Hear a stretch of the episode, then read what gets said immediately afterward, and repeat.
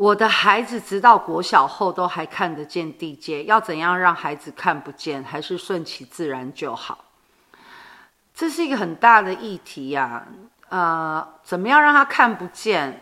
呃，或者是顺其，怎么样叫做顺其自然？如果以顺其自然来讲，他的自然就是他看得见啊。那你要让他看不见，就不是顺其自然了呀。所以你要有一个选择。好吗？谢谢大家，母娘慈悲，众生平等。